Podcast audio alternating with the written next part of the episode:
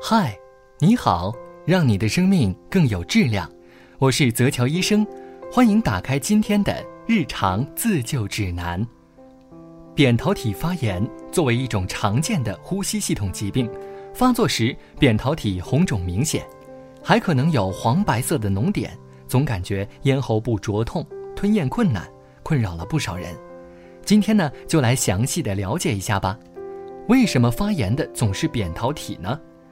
严格意义上来说啊，扁桃体一共有六个，分别是咽扁桃体，也叫腺样体；管扁桃体一对，舌扁桃体和腭扁桃体一对。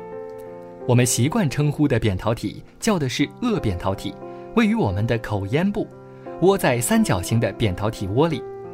从表面上看起来，就是嗓子眼儿那的左右两个小球。正常情况下，它会保持自己的表面上皮完整，并让粘液腺不断分泌，将细菌、病毒消灭掉，再和脱落的上皮细胞一起打包从隐窝口一并带走。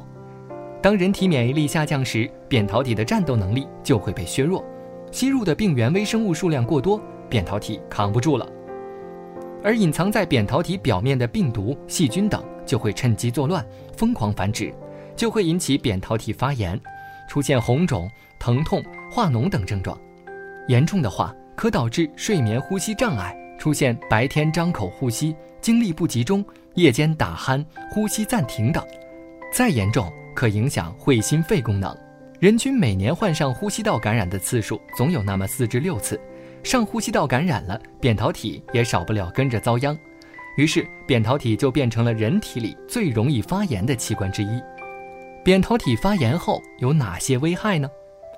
扁桃体炎是一种非特异性炎症，分为急性和慢性，多发于儿童及青年，主要是由病毒约占百分之五十，细菌约占百分之十五，支原体等非典型病原体约占百分之五引起的。气温变化大容易发病，劳累、受惊、烟酒过度等常为本病的诱发因素。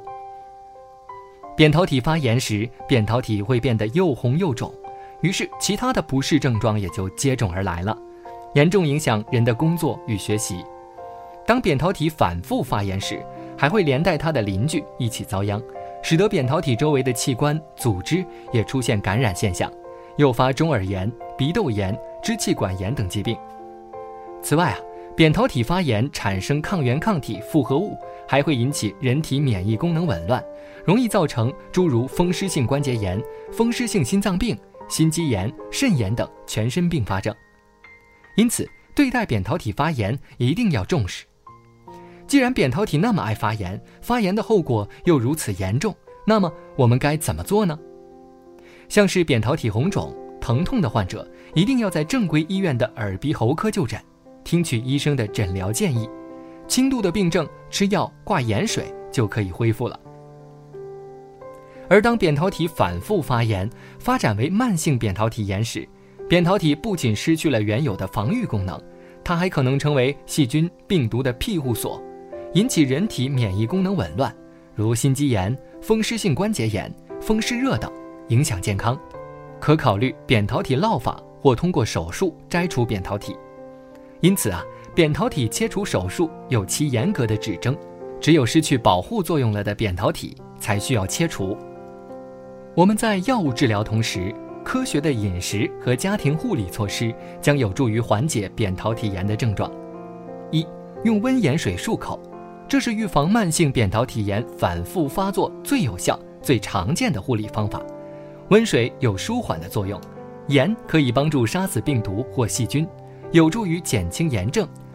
通常啊，每二百四十毫升温水中加入四分之一到三分之一茶匙盐。二。建议使用加湿器，使空气湿度保持在百分之五十五左右，可以减少对喉咙的刺激。加湿器不需要二十四小时都持续使用，注意每日换水，及时清洗，避免产生霉菌。三，由病毒引起的扁桃体炎传染性强，可通过眼泪、鼻涕等分泌物传染。所以呀，如果得了病毒性的扁桃体炎，水杯、餐具、毛巾等不要与家人共用。避免传染。四，由扁桃体炎引发的严重的咽痛患者，建议喝偏凉的液体补充水分。偏凉的液体具有麻痹效应，可以暂时缓解吞咽带来的疼痛。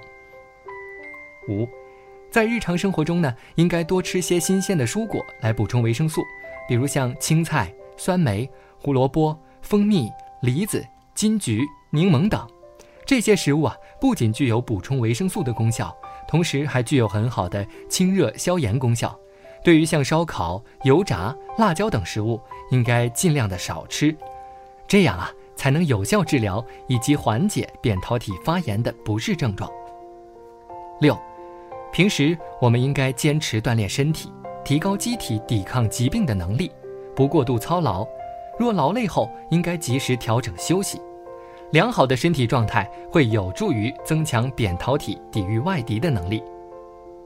总之啊，虽然扁桃体发炎前期不是什么大病，但是如果扁桃体反复发炎，很有可能影响到个人的进食，甚至会抑制个人的呼吸。所以啊，不要过于忽视这个疾病。应该及时的予以治疗，并调整生活方式，以免加重病情。今天的日常自救指南就到这里了，欢迎转发分享给你的家人朋友，我们下期再见。